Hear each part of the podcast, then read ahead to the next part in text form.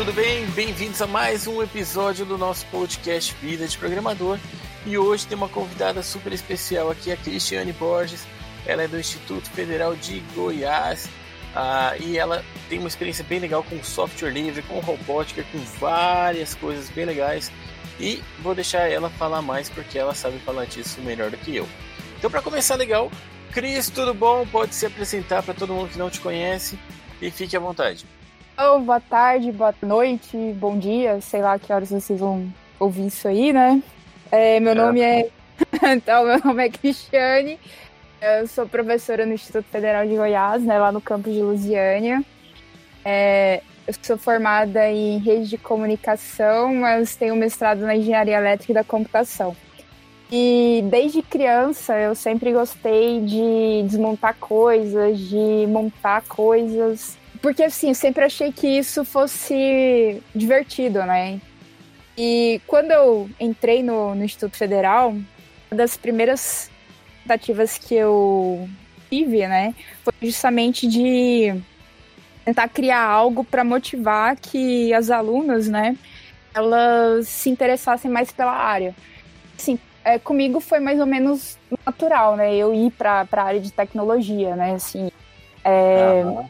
Meu avô, ele sempre me incentivou bastante, é, sempre me, me ajudou com projetos, né? E, mas assim, eu sei, eu sei que tem muita, tem muita criança, né? Muita menina, muita adolescente que às vezes perde um pouco essa motivação quando ainda é criança, né? A ideia, quando eu entrei no, no IF, foi justamente fazer algo, assim, trabalhando né, com algo que se divertido para incentivar que essas meninas elas também se interessassem pela área assim como eu.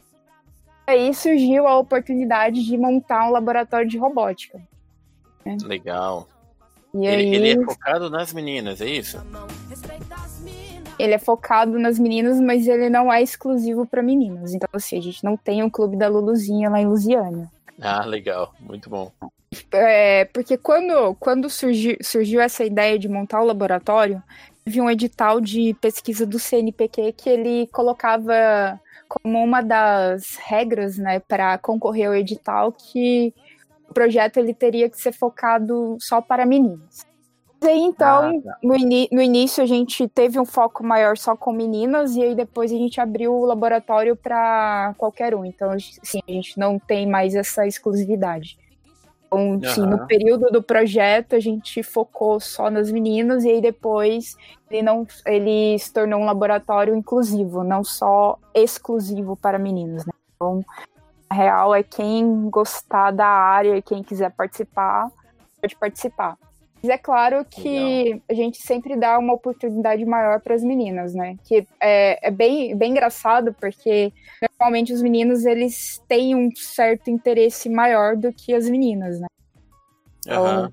até mesmo quando eu comecei com comecei com o projeto é, e que na, nessa época que era mais exclusivo, né? Muitos meninos iam lá no laboratório, ah, mas eu queria também e tal. E assim, a procura dos meninos era muito maior. Aí hoje não, hoje a gente já tem é, que a procura pelas meninas é, cresceu bastante. Né? Uhum. E a, acaba que ela, assim, a participação feminina se sobressai, mas não é uma coisa assim que é algo esperado, né? Assim, foi mais ou menos um tempo, né? Mais foi assim ali, também com a cultura. Do né? trabalho, né? É. Legal. Isso é a partir da cultura do, é, dos participantes, né? Bacana. Ah, na, na minha faculdade, quando eu fiz graduação, numa turma de 44 alunos, quatro eram mulheres só. E, e é interessante que uma da, das meninas, amiga minha, conversando com ela, ela sofreu isso que você falou do, do, do preconceito da família. Mas é engraçado que foi um pouco diferente. Ela queria fazer engenharia civil, que o pai dela era engenheiro civil, e aí o pai dela não deixou ela fazer engenharia civil porque era curso só para homem, porque era ambiente só de homem e tal. E aí acabou liberando ela fazer computação, mesmo não gostando tanto. Ah, tanto que não era o que ela queria no, fundo, no fim das contas, ela acabou saindo, mas, mas é engraçado ver assim como essa pressão da família, né? O que, que é de homem, o que, que é de mulher, ainda tem bastante, né? Tem bastante assim, né? Eu tô falando da minha graduação, então faz muito tempo. Foi ontem. Há 20 anos, direto do túnel do tempo. Bom, uh, mas então vamos lá, vamos uh, dar início aqui ao nosso podcast, só para a gente começar uh, começando bem. vamos para aquele momento rápido aqui de leitura de e-mails, certo? Então vamos ler os e-mails que chegaram para podcast.vidadeprogramador.com.br. Se você mandou um e-mail, eu vou ler por aqui. Se eu não li ainda, porque não, não chegou antes da gravação, no momento da gravação, mas eu vou lendo por aqui os e-mails que estão chegando. Lembrando que no último episódio eu pedi para vocês mandarem sugestões para o nome do quadro. E aí é, também vão chegar aqui pelo e-mail, a gente vai falar disso depois. Legal? Bom, então vamos lá. Chegaram algumas mensagens aqui, não foram muitas, mas foram praticamente sobre o nome do novo quadro. Ah, eu só falar no final, resolvendo falar no final, mas vamos falar agora aqui. Ah, o pessoal se manifestou também pelas redes sociais. Ah, não vou ler aqui as mensagens das redes sociais porque a gente sabe que elas se perdem por aí. Mas eu agradeço todo o feedback de redes sociais. Eu gosto muito de quando vocês falam é, o que vocês estão achando do podcast. Podem continuar falando, que eu continuo lendo, agradeço e tal. Mas eu vou ler os e-mails que chegaram.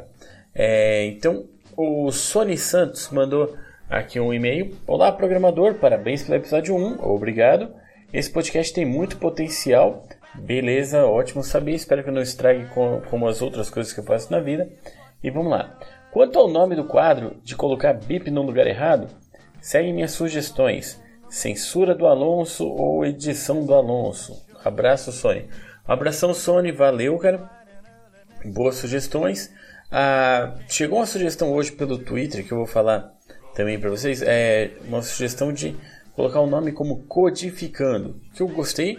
Até aquela ideia de é, codificando, trocadilho com a programação, mas você vai codificar o que foi falado e tal. Mas a outra opção aqui é uma opção que eu gostei mais, que vai ser a vencedora. Foi o e-mail que eu recebi aqui do Fábio Emílio Costa. O Fábio Costa mandou a sugestão de nome Throwing Errors.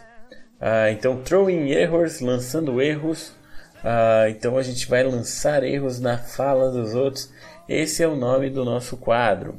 Bom, então esse é o quadro que a gente vai ver no final desse episódio. Vai ter com a Cris. Eu estou gravando essa parte de e-mails depois de ter gravado com ela. Ela não está sabendo ainda e no final ela vai participar também. Aproveitando esse momento também para agradecer aos apoiadores do Vida de Programador. Não sei se vocês sabem, mas o Vida de Programador tem apoiadores.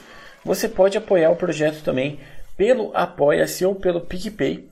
Tá? Você pode ir em apoia-se barra vida de programador, que é o apoia.se barra vida de programador, ou no PicPay você pode ir no picpay.me barra vida de programador. Ah, você tem lá alguns planos diferentes, você tem recompensas super bacanas. Recompensa vai ali de livro, caricatura personalizada, várias coisas legais que podem ah, que você pode ganhar como apoiador. E é lógico você vai ganhar muito conteúdo porque o os apoiadores ajudam muito a produção de conteúdo do Vida de Programador. Seja as tirinhas, podcast, o que for, o seu apoio é importante. Então, se você quiser apoiar, fique à vontade. Então, entra lá, mesmo que seja só para conhecer e saber quais são os planos. Então, fica aqui o agradecimento ao Alberto Iano, Felipe Pinto, José Wellington, Larissa Barticos, Luciano Shinoda, Marcelo Hashimoto, Michel Wilhelm, Renato Piovesano, Valdecir Carvalho e Vitor Dutra Freire. Muito obrigado, o apoio de vocês é muito importante. E é isso aí, gente. Quem quiser apoiar, conheça lá os planos. E é isso aí. E agora voltamos à nossa programação normal e vamos lá. E como aqui no podcast a gente é bem democrático, a gente abre espaço para o convidado. Cris, você quer ler os seus e-mails também? Os meus e-mails eu acho que eu vou manter em sigilo. Beleza, muito bem. Uh, falando em sigilo, a gente pode até falar um pouquinho da sua experiência com sigilo, com criptografia, que eu gosto muito daquela sua palestra. Como que é o nome da palestra mesmo? É como mandar nudes em segurança. Como mandar uma piada, nudes em segurança. Uhum, uma piada era algo assim a chamar atenção e realmente chamou atenção, né? É, eu não esqueci. Eu, eu esqueço é. às vezes como que era o nome certinho, mas achei muito engraçado. Bom, vamos lá, vamos falar um pouco uh, do nosso assunto de hoje. É, para quem não sabe, a, a Cris já é uma participante antiga, não tão antiga, né? Mas tudo bem, não estou falando da idade. Mas é, faz tempo que a gente se encontra pelos Latinoware, pelos FIS e pelos eventos de software livre, certo? Bastante também na Campus Party. Isso é quando a gente ia nos eventos, né? Antes de ficar todo mundo em casa. Sim. Ah, e você tem uma experiência muito legal com software livre também, né? Quer falar um pouco a respeito? Eu comecei a usar software livre na, na graduação, é, com, primeiro assim, usando o próprio sistema operacional. Eu, eu acabei migrando de vários sistemas operacionais até me encontrar né, no sistema operacional que eu utilizo hoje.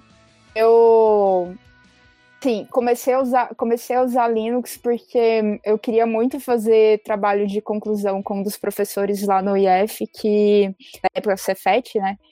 Só orientava quem usava, quem usava nos trabalhos Linux. Ah, então quero. é, já que é assim, né? Vamos usar, vamos, usar vamos, vamos começar a usar Linux. acabou que foi amor, não à primeira vista, porque deu canseira. Eu tentei, uhum. é, eu tentei primeiro, acho que eu, assim, eu tentei pelo, pelo mais difícil, né? Porque assim, eu gosto muito de desafio. O primeiro sistema operacional que eu tentei instalar na vida foi o Slackware. Fight the planet! Ah, o primeiro logo de cara? Logo de cara eu tentei instalar Legal. o Slackware e assim... E por que ele? É, não sei, eu acho que pelo desafio e pelo, é, pelo fato assim de que todo mundo falava, nossa, operacional é bem legal, todo mundo tá usando, esse pessoal que administra a rede tá usando, tá, tá usando Slacker, isso e aquilo, aí eu quis tentar usar. Eu, eu levei lembro... uma semana para instalar esse negócio. Eu lembro que tinha uma história, essas, essas modinhas que o pessoal fala, que tinha um pessoal, ah, você só sabe usar Linux de verdade se você usa Slackware. É, e também, também tinha isso, né?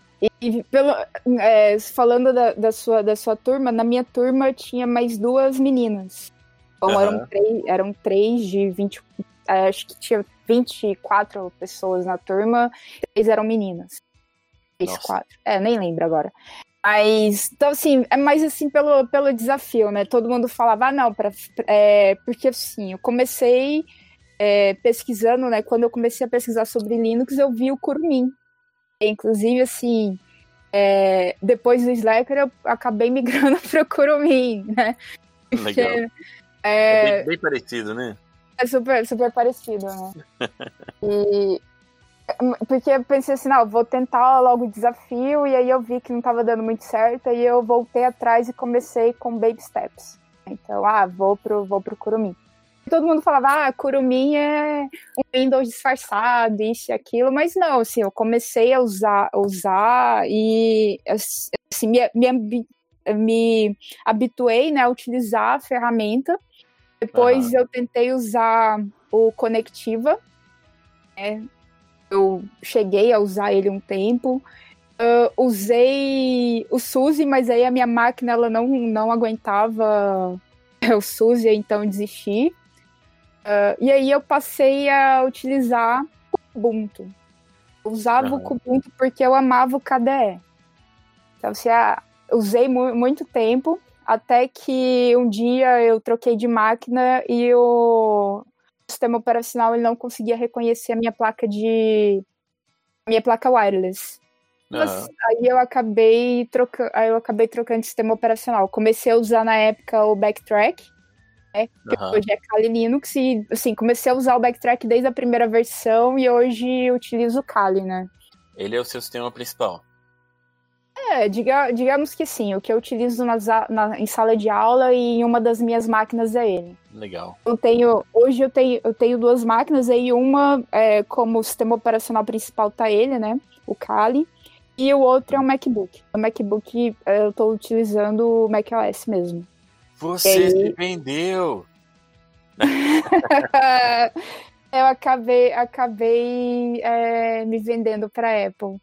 Mas ainda, mas ainda utilizo, eu utilizo é, software livre na minha vida, né? Tem a outra máquina, ela é 100% software livre. E aqui no, no Mac eu uso máquina virtual para poder é, utilizar também é, Linux na minha máquina. Eu tentei Ô, na última do Latinoair. Pois é, eu tentei na última Latinoair é, colocar o Linux para rodar na minha máquina como sistema operacional hospedeiro, né? Aham. Mas não deu muito certo. O Volney, ele tá me devendo essa. Então, assim, se ele, é, se ele ouvir o podcast, saiba que Ah, na próxima não vai Latinoair ele tem, ele tem que resolver o meu problema. Aposto, aposto que ele não escuta. Se, se ele escutar aqui, ó, fala pra ele mandar um e-mail aqui no podcast no vídeo de programador que eu mando um brinde pra ele. Mas ah, acho que não, né? Vou, vou, vou Saudades aí, pra Volney, abração. Eu chamo ele de Volney, eu acho mais divertido. É, ele, ele falou que instalar o, o Fedora na minha máquina, né? O Fedora Security. Chegou, a, chegou a, fazer, a fazer o download da imagem, ficou um tempão lá, mas não conseguiu. Então, meta da próxima, da próxima Latinoaérea, sair de lá com o Fedora Security no meu, Mac, meu MacBook instalado, tá? Aham, beleza.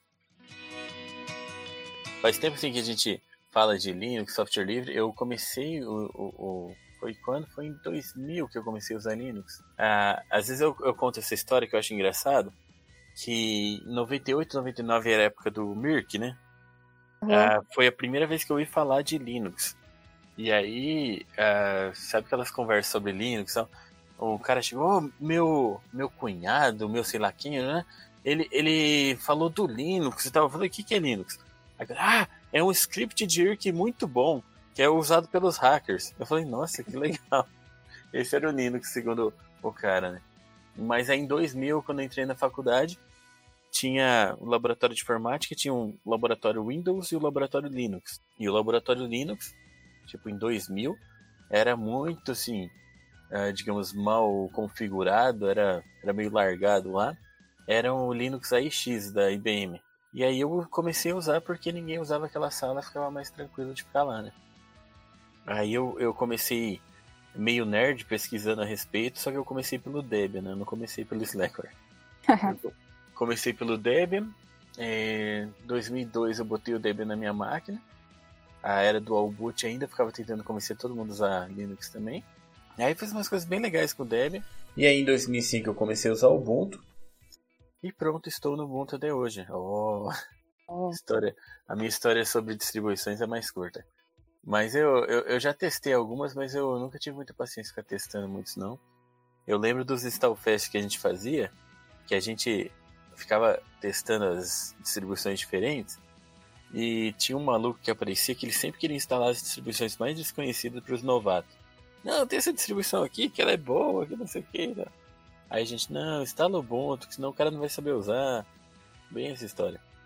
Mas beleza. Ah, vamos puxar um pouco então para o seu trabalho com robótica, que é, eu acho bem divertido. O que, que, o que você vê assim de vantagem do Linux para essa parte de robótica?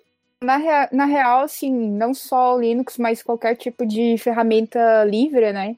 É, Aham. você, você consegue é, ter um domínio maior sobre, sobre os projetos, né? A gente lá no laboratório tem alguns, tem dois kits Lego, mas a gente acaba deixando eles para as crianças us- usarem, né? Assim, crianças, Mais introdutório. é, é, a gente tá com, tá com um projeto também de ensinar robótica para os filhos dos servidores, né? Então, é, criancinhas lá de 8, 9 anos, elas também assim, são inseridas lá no mundo, no mundo da robótica, né? E aí, para eles, é mais fácil a gente inserir é, através do Lego, né? Sim. Mas ali, para os meninos que estão no técnico, é, a grande vantagem de você mexer com é, ferramenta livre, né, você mexer com o próprio é, Arduino, né, você tem uma gama de projetos que é imensa, né? Você não fica amarrado à tecnologia. Porque quando você vai montar algum tipo de projeto, é, no Lego, por exemplo, você fica amarrado, ah, eu preciso de um motor para fazer essa rodinha rodar. Isso aí é Aham. aquele, assim, se você não tiver um motor sobressalente, você tem que fazer a compra de um outro motor. Mas assim, quando a gente está trabalhando lá no laboratório, a gente usa é, motor de impressora antiga, motor de carrinho. Ah, Então legal. acaba que a gente reaproveita um monte de coisa. Aham. E você aca- e aquilo assim que às vezes você olha assim, ah, não, vou jogar isso fora, eu levo tudo pro laboratório. E aí eles Ah, sempre legal. arranjam uma utilidade para aquilo. Você tem uma você tem uma disponibilidade de projetos muito maior. E. E, e, assim, ah, é legal sim essa parte. Eu sou uma negação na robótica, eu acho muito legal. Eu tenho um Arduino Uno, mas ele tá parado aqui, eu não fiz nada interessante com ele. Tem até umas pecinhas, tem um motorzinho, tem uns LEDs e tal. É, O que, que você recomenda assim para quem quer começar nessa área, assim, para encontrar material online? Tem o Robotizando, né, que é do o Daniel, né, do Vasconcelo. Tem muito material Aham. lá. É no site, no site do Robotizando. Já O Robô aqui Livre. eu vou, eu vou colocar todos esses links no, na descrição do podcast, pessoal. Beleza. Tem o Robô Livre, também, que é um projeto bem legal. Tem muito, muito material é, para quem está começando na área de robótica. Uhum. Deixa eu ver o que mais tem. é A própria Robocore, que vende produto, né? Assim, sem fazer marketing para eles, mas assim, eles vendem, vendem é, produto, né? Vendem Arduino, vendem um monte de peças. Mas eles também fazem uma, fazem uma série de tutoriais. Lá Ah, tem legal. tutoriais bem legais. É, A Flip Flop também tem. Eles vendem é, produto, mas também tem um blog onde é, eles mostram é, projetos, né, utilizando as peças, as- a- a- utilizando a tecnologia. Legal. Então- A Felipe Flop, eu já conversei com eles em eventos que eu acho o máximo esse nome. Eu falei, muito criativo. Pois é. Felipe Flop. Agora de agora é, de nome é isso aí que eu tô lembrando. Mas tem Não, vários, tem vários. É. E vocês fazem que tipo de projeto lá? O foco do, do laboratório é um proje são projetos de robôs seguidores de linha, porque nós participamos das Olimpíadas de Robótica, né? Ah, legal, isso é bacana. A Olimpíada de Robótica é bem, bem interessante para quem tá quem tá no ensino médio, Aham. porque tem muitas universidades que aproveitam a medalha.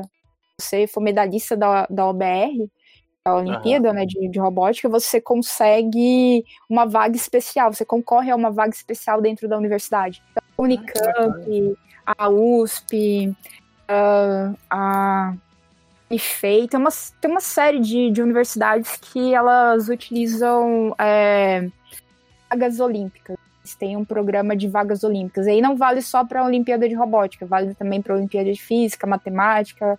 Aí você consegue. A Olimpíada de Informática, você consegue concorrer a essas vagas utilizando a medalha, né? Aí o, fo o foco, um dos focos do, do laboratório é esse. Além disso, a gente desenvolve também projetos de iniciação científica, onde Aham. os alunos normalmente levam algum tema. Assim, a gente já teve projetos de iniciação científica relacionados à impressão 3D, a própria, a própria manutenção do laboratório de robótica, trabalhos de Aham. conclusão de curso também. E eh, a gente também tem uma pegada é, para o lado de internet das coisas. Então, o trabalho de conclusão de curso que a gente desenvolveu foi é, desenvolvendo um sensor para detecção de gases no laboratório. Legal, muito bom. Então, é, aí, aí tem essa vertente do laboratório também, né? Pra, então a gente trabalha com Olimpíada de Robótica, projetos de iniciação científica e os, proje os projetos de, de conclusão de curso. Aham. E atualmente, né, é, a gente estava meio parado, né, por causa da pandemia. É, assim, a gente não está se encontrando, é só mesmo virtualmente. E Aham. daí surgiu a ideia, é, como o movimento maker ele começou a divulgar assim, projetos relacionados à criação de EPIs é, para distribuição para profissionais de saúde. A gente teve a ideia também de é, desenvolver as face shields. Então a gente está imprimindo lá no laboratório é, as máscaras, né, para doação para profissionais de saúde da região. A gente estava com duas impressoras 3D paradas. Aham. Então, é, a Bárbara, ela ajudou bastante a gente, o Adail também, né, dando dicas, mostra mostrando, assim, algumas... é, fazendo alguns ajustes, né, dando algumas ideias, assim, pra gente. E a gente conseguiu imprimir algo que fosse é, realmente viável, né, dentro dos projetos que estavam sendo desenvolvidos, né, e sendo divulgados. Então a gente começou, começou a entrega das, das face shields na semana passada. A, gente, a, primeira, a primeira leva a gente conseguiu imprimir 120, né? Imprimir e construir 120 máscaras. E a gente já, come, já fez a distribuição, começou a distribuição semana passada. E estamos fazendo agora a segunda etapa, né? Que é a impressão de mais 120. Muito bom. Isso é muito bacana. Eu fico divulgando essas, essas coisas assim de trabalho com impressão 3D, uh, eh, robótica, é o que eu gosto bastante, mas eu tenho uh, uma certa preguiça de fazer. Aí eu fico divulgando o pessoal que faz coisa legal. Aí eu tô aqui de longe, né? Não, assim, não, é, eu tô Goiânia, né? O laboratório fica em Lusiânia. Aí os meninos eles estão imprimindo em casa. É, a gente montou um protocolo de segurança para é, fazer a impressão, a higienização e a coleta da, da produção, né? Para poder fazer a entrega. Mas aí tá todo mundo de casa. Né? Ah, legal. Para tentar, assim, o mínimo de contato possível e o mínimo de. Assim, tentar o mínimo é, de né? Para tentar proteger todo mundo, né? Muito bacana. Eu vejo, assim, que a, essa área de própria impressão 3D e tal tem surgido bastante opção para ajudar a, a, equipe de saúde, ajudar a, as equipes em geral que estão na linha de frente. Isso tem sido muito legal, né? Os projetos em geral que estão mapeando, buscando dados sobre a Covid, né? Tem, tem saído bastante coisa legal daí. É verdade.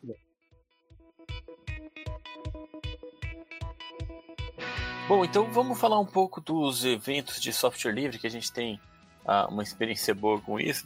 Uh, você quer falar um pouquinho da sua participação dos eventos? Como foi sua história? Como que é, na verdade, sua história? Né? Porque a gente parou, mas não acabou, né?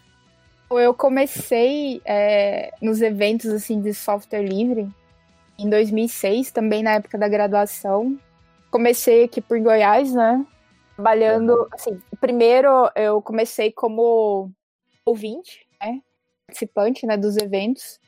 Participei a partir do segundo Fórum Goiano de Software Livre. Não sei porque ah, eu não legal. participei do primeiro, mas comecei a participar do segundo, né? Fórum Goiano de Software Livre. E comecei a participar também do Flissol. Ah, então, bacana. É, fui como participante, né, no, no primeiro ano. E aí no segundo ano eu já estava como voluntário. Uhum. E depois disso eu nunca mais saí de lá, né? Então sempre trabalhando, sempre trabalhando, sempre ajudando como voluntária, como participante, como palestrante nos, nos eventos de software livre o primeiro contato fora, assim, de Goiás foi no Fisley. Primeiro, uhum. primeiro evento fora de Goiás que eu fui foi o Fisley, em 2011. Lá eu conheci o Palmieri. Uhum. Inclusive, ele me, é, eu não, não conhecia a Latinoair. E foi até engraçado que eu tava passando, ele me entregou um pinguim daqueles de ah, pelucinha. Não sei se você tem ele. Porque, não, assim, eu tenho, eu tenho, acho que eu acho que eu tenho uns quatro pinguins daquele de pelúcia. Olha só. É, que eles sempre levavam para os eventos para divulgar, né? Aí eu. Uhum. Ele me deu o, o pinguim, né? E foi falar, né, do, do evento tal, da Latinoair, que era em Foz. E eu já tinha ido em Foz duas vezes, mas não, nunca tinha ido pra Latinoair. E nesse mesmo ano, né, em 2011, eu fiz, ah, vou lá também para conhecer, né? Já que eu tô indo para os eventos fora, né? Vamos, vamos para Foz. Aí foi realmente amor à primeira vista. Né? Então, Ai, dois, comecei em 2011 indo lá. Em 2012 eu já é, fui para Latinoar como palestrante. Uhum. E desde então sempre participei da Latinoar como palestrante. Então, dei a primeira palestra em 2012, de lá para cá, sempre indo para Latinoar como palestrante. Para mim, assim, é uma honra muito grande. Né? Eu amo a, a Latinoair. É um evento, assim, que é, meio que mudou minha vida. Né? Esse uhum. grande parte, do, grande parte assim, dos meus amigos eu fiz na, na Assim, eu sou muito grata ao evento por isso. Fora que Foz é maravilhosa, né? Tô morrendo de saudade de ir para as uhum. cataratas. Não, é muito legal mesmo. A, a Latinoware é engraçado que a primeira Latinoware que eu fui é, não foi em Foz. Eles fizeram uma vez uma edição especial em Curitiba. E aí foi a que deu certo de, de ir. Aí eu lembro como foi para Curitiba. Eu sei que eu fui, eu, é, eu fui, fiquei na casa do, uh, do primo da minha esposa e tal. Deu certo de ir, porque eu queria fazer um, um mini curso que tinha lá. Aí, isso faz muito tempo, foi 2006, 2008, alguma coisa assim. Daí, o Fizzly, eu, eu, eu, foi o que eu fui primeiro de software livre. Eu ia com a comunidade do Ubuntu, né? A gente palestrava sobre Ubuntu, sobre Gnome, sobre coisas de software livre em geral. Foi meu primeiro contato assim com a, com a comunidade, com palestras, né? E agora eu não sei nem, nem fazer um histórico mais, minha cabeça confunde todas as datas. Né? Mas aí o FliSol também é um evento que eu gosto bastante, é o Festival Latino-Americano de Instalação de Software Livre, que são as famosas Install Fests, né? Mas o FliSol é uma especial, que até estava conversando, é engraçado como mudou um tanto assim a, a, a, história do Linux, que a gente não precisa mais tanto de Install Fests, né? Que facilitou tanto o processo que o pessoal já instala sozinho, mas a InstallFest ela virou um, um lugar para trazer pessoas novas, né, para para conversar, ter palestras, então acho que tem uma cara bem bacana. E eu acho que o mais legal da da FreeSol é colocar nas cidades, né, em qualquer cidade que quiser organizar, isso é muito bacana. Eu trabalhava numa empresa de desenvolvimento aqui em Maringá, que o foco era trabalhar com software livre. Quando teve a, a, primeira vez que eu fiquei sabendo assim, eu vi que ninguém ia organizar em Maringá, convenci eles a, a gente bancar e organizar aqui em Maringá. Então foi, foi bem legal, funcionou bem. E aí depois a gente levou para dentro da universidade a organização e continuou por um bom tempo. Agora, falar a verdade, eu tô um pouco afastado, não sei como que tá ó, o andamento por aqui. Né? Eu acho que acho que esses eventos a, até a gente começa aí, a gente começa a fazer essas amizades, a gente vê que muitas vezes o espaço fora das palestras a gente aproveita mais do que as palestras, né?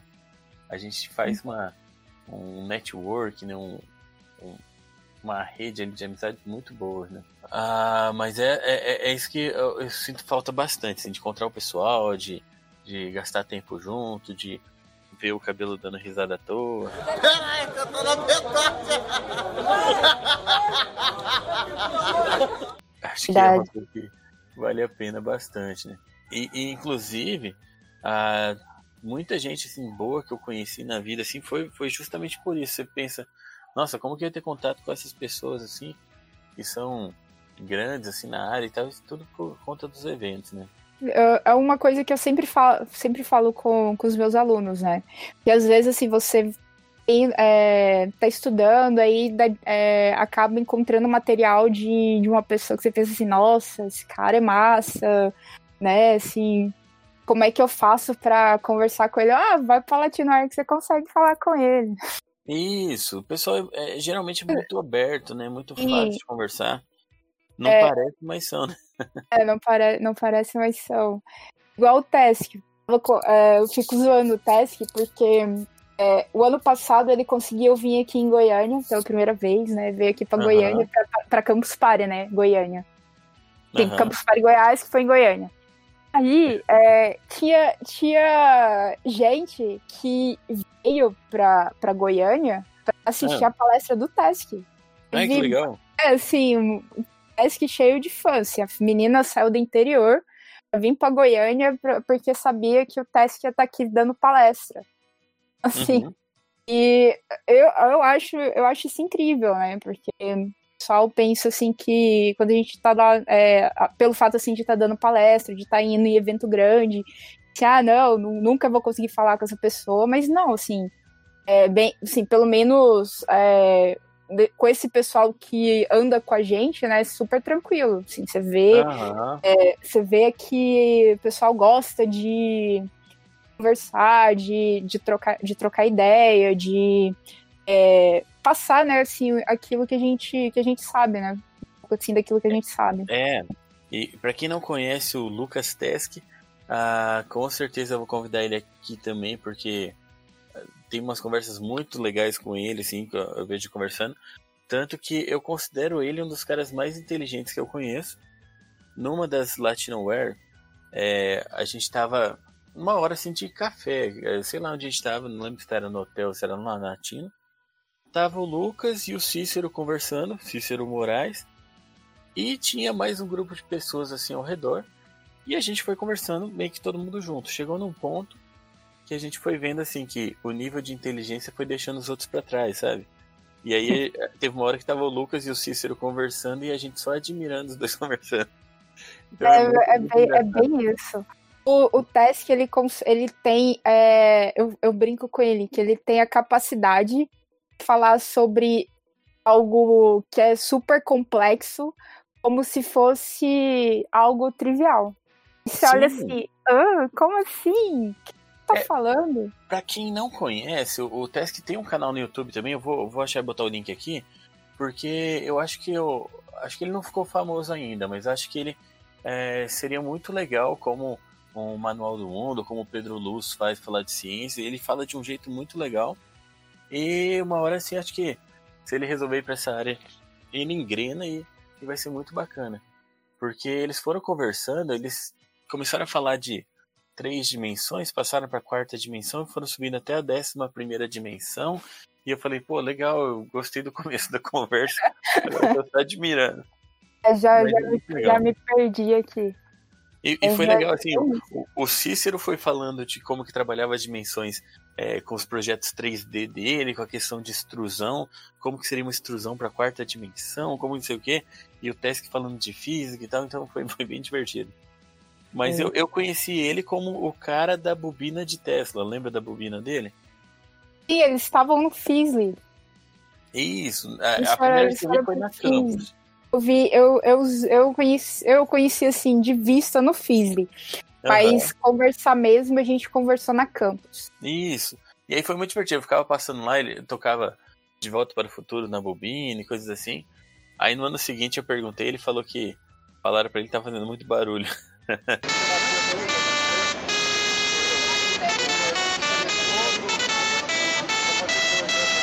eu, eu sempre fico meio que com medo de andar perto do Task, porque sempre tem alguma novidade meio monstruosa. Me uhum. dá medo. Me dá medo ficar, ficar perto dele. Inclusive, teve, teve Ainda mais agora hackeando o satélite.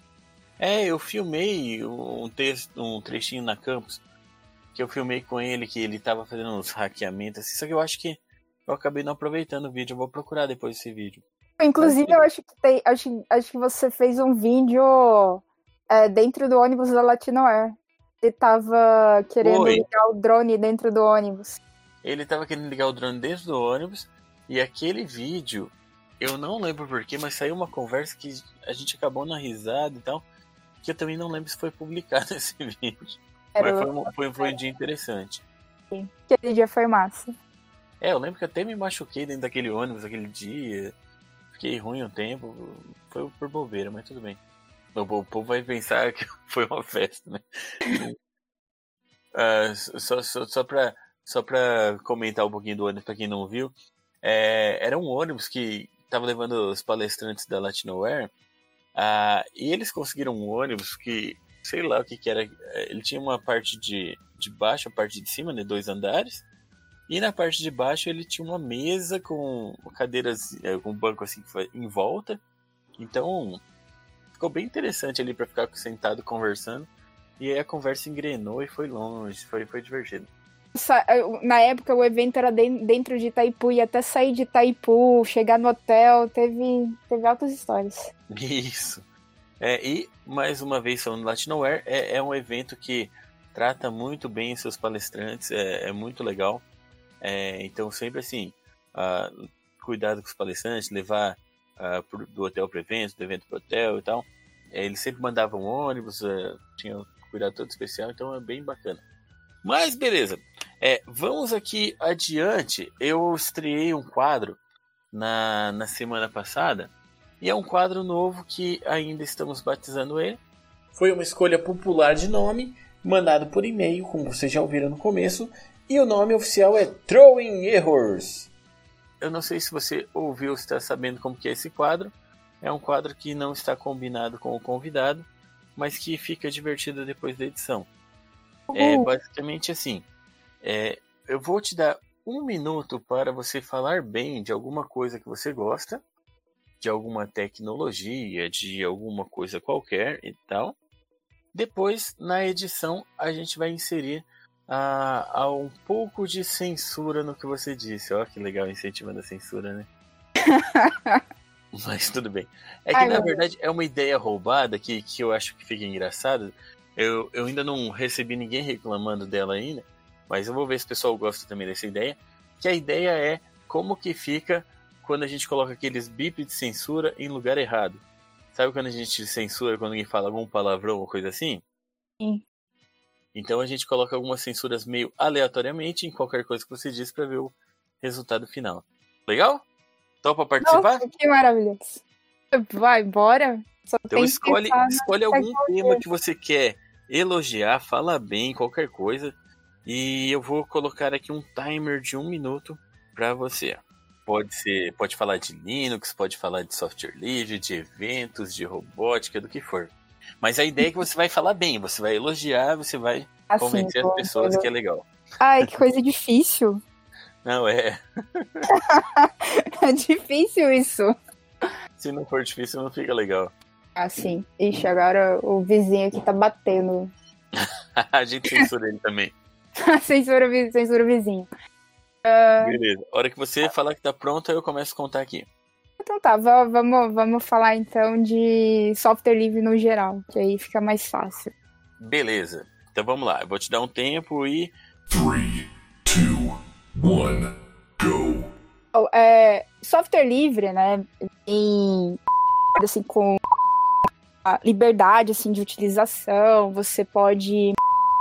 Você pode inserir o que você assim, de características para é, deixasse o seu, é, a tecnologia mais voltada para aquilo que você quer ou acaba que te dá uma autonomia, né, para para o trabalho, para para criar tecnologias para é, no dia a dia, te dá uma certa no sentido em que você tá, saber, você tá sabendo o que, que é que você tá. É, o que, que você tá utilizando, você não tá é, se tendo para nenhuma. para não. Nenhuma, é, você tem. É, a, caso quando você precisa. Ah, acabou o seu tempo. Muito bom. Muito obrigado. É, foi, foi muito legal. Assim, a gente vai saber só depois da edição como vai ficar. Ah, vai ficar maravilhoso. Espero que sim. Bom, uh, então assim, para a gente caminhar para o final, para a gente não esticar muito o nosso podcast, eu vou deixar assim, uh, você fazer a, a, sua propaganda. Pode falar assim da, das suas redes sociais, seus projetos que você quiser falar aqui, fique à vontade.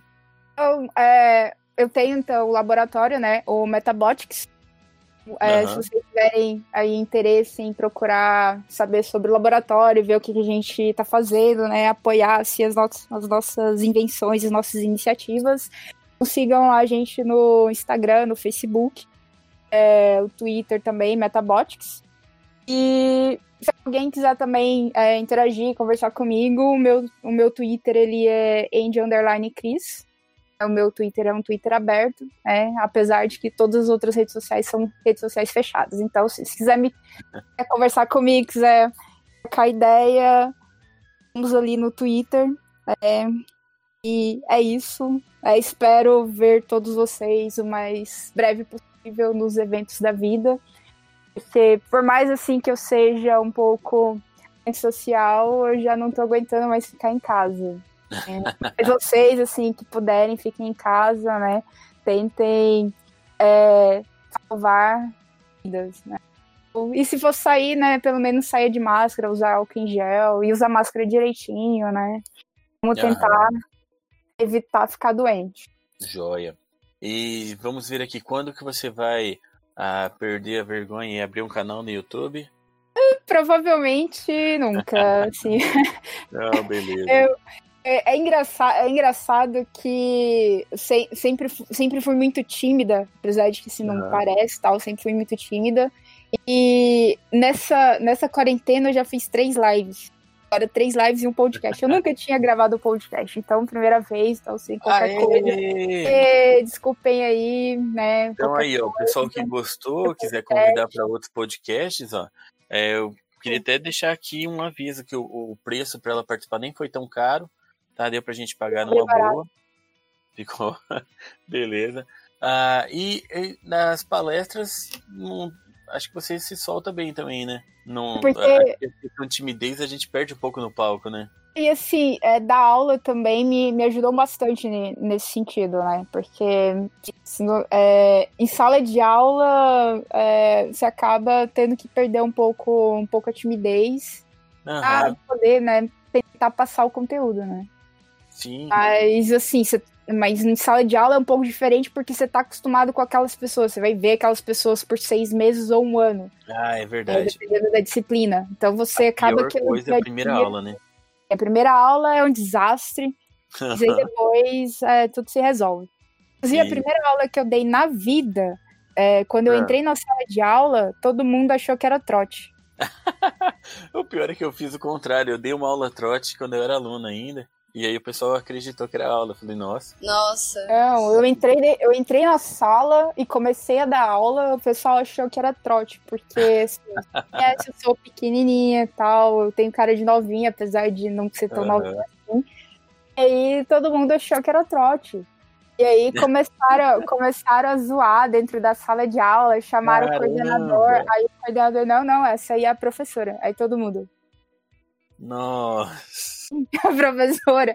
Aí foram seis meses constrangedores, né? Mas É, imagino que já levaram zero logo de cara. Eu Já uma vingou da turma. não sou tão vingativa assim. É claro assim, que a gente, né, olha com outros olhos. Tranquilo. O, o pessoal não acredita, mas eu sempre falo que em evento, toda palestra, eu fico bem nervoso antes de começar, daquela tensão. Mas a hora que sobe no palco, parece que relaxa tudo, né? Isso é Ah, verdade. eu tenho mais facilidade assim, de falar no palco com um monte de gente vendo do que conversar pessoalmente nos eventos. Eu fico mais tímido falando com, com as pessoas. Ah, mas é, acontece bastante, né? Eu, eu, eu me considero bastante tímido também. Pois é. Pois é. Eu, eu sei, eu sei que a, prime- a primeira, a primeira palestra que eu dei na Campus Party eu quase infartei, porque assim, é muita, era muita gente e Aham. assim, pal- palco lotado, tava gravando. eh, então, assim, os primeiros cinco minutos, pensa, né? Vou morrer aqui no palco. Vão gravar, vão transmitir a minha morte aqui em cima. Aí depois fica, fica suave, né? E assim, você, é, você, tem que desligar assim, da mente. Não, não tem ninguém me gravando. Assim, eu tô dentro, tô dentro de um ambiente seguro, né? Vai estar tudo certo. E vai. Aham. Ah, Mas é, é sempre toda quando eu mudo mudo de evento, normalmente eu tenho um, um assim de, reali de realidade, né? Assim, Aham. eu vou pra um evento assim que eu não tô, não tô acostumada, né? Hoje, assim, a Latinor já é, uma, já é pra mim uma casa, né? O Fisley também, assim, eu tava É. O Fisley também era minha segunda casa. Ah, mas aí, assim, quando você vai para um evento novo que você não conhece o público, não conhece, assim, que, é, não, não tem, assim, uma... como esperar, né? É, não tem uma expectativa criada, né? Aham. fica, fica um pouco fica um pouco complicado. Eu, eu meio que entro num paranoia aí, né? Assim, eu fico meio em pânico. Mas depois acaba tudo saindo bem. Ah, legal. Isso é bom. Mas beleza, muito obrigado pela conversa. Eu gostei bastante, tá? É, então é isso, gente. Fica a recomendação. Se vocês quiserem, sigam as redes, redes sociais da Cris. Tá? Ela é, pode ter assim, esse jeito um pouco tímido, mas é super gente boa. Tá? Se vocês encontrarem ela nos eventos também, podem conversar numa boa, que é muito legal. Parabéns pelo seu trabalho. Tá? Eu acho muito legal esse trabalho. ah, principalmente assim, eu dou aula na graduação, mas eu vejo que você dá aula na, na graduação e no técnico também. Trabalhar com o pessoal mais novo é mais desafio ainda, né? E eu acho Sim. legal, acho muito legal o seu empenho assim de trazer o pessoal para perto e trazer tecnologia para eles. Inclusive, inclusive, eu uso muito das suas charges, né? na- nas Ah, aulas. legal. assim. é, justamente para poder tentar uma aproximação com os jovens, né? Porque assim, eu já tô ficando velha, né? Então eu tenho que, eu tenho que reaprender a dar aula assim para os jovens, né? Então tem que aprender os, no, os novos memes, né? Tem que dar atualizada nisso. Legal. É, falar mal da programação antes de começar a ensinar a programação sempre é bom. Claro. Beleza. Mas legal. Uh, brigadão, Cris. Uh, espero que a gente possa se ver logo assim nos eventos, tá? Que a gente uh, consiga passar por tudo isso numa boa. Parabéns também pelos seus projetos para ajudar uh, o pessoal da saúde e tudo mais. E é isso. Qualquer hora que você quiser voltar, estamos por aqui. Vou chamar, estamos por aí. Beleza. Brigadão. Um abraço, obrigado a todo mundo que ouviu, obrigado a quem ouviu até aqui. Não se esqueçam que ah, você pode mandar isso para todo mundo. O podcast chama as pessoas a conhecerem o podcast. É um podcast novo, nem todo mundo conhece. Então você pode ajudar muito compartilhando. Tem também as formas de apoiar a gente no Apoia-se e no PicPay.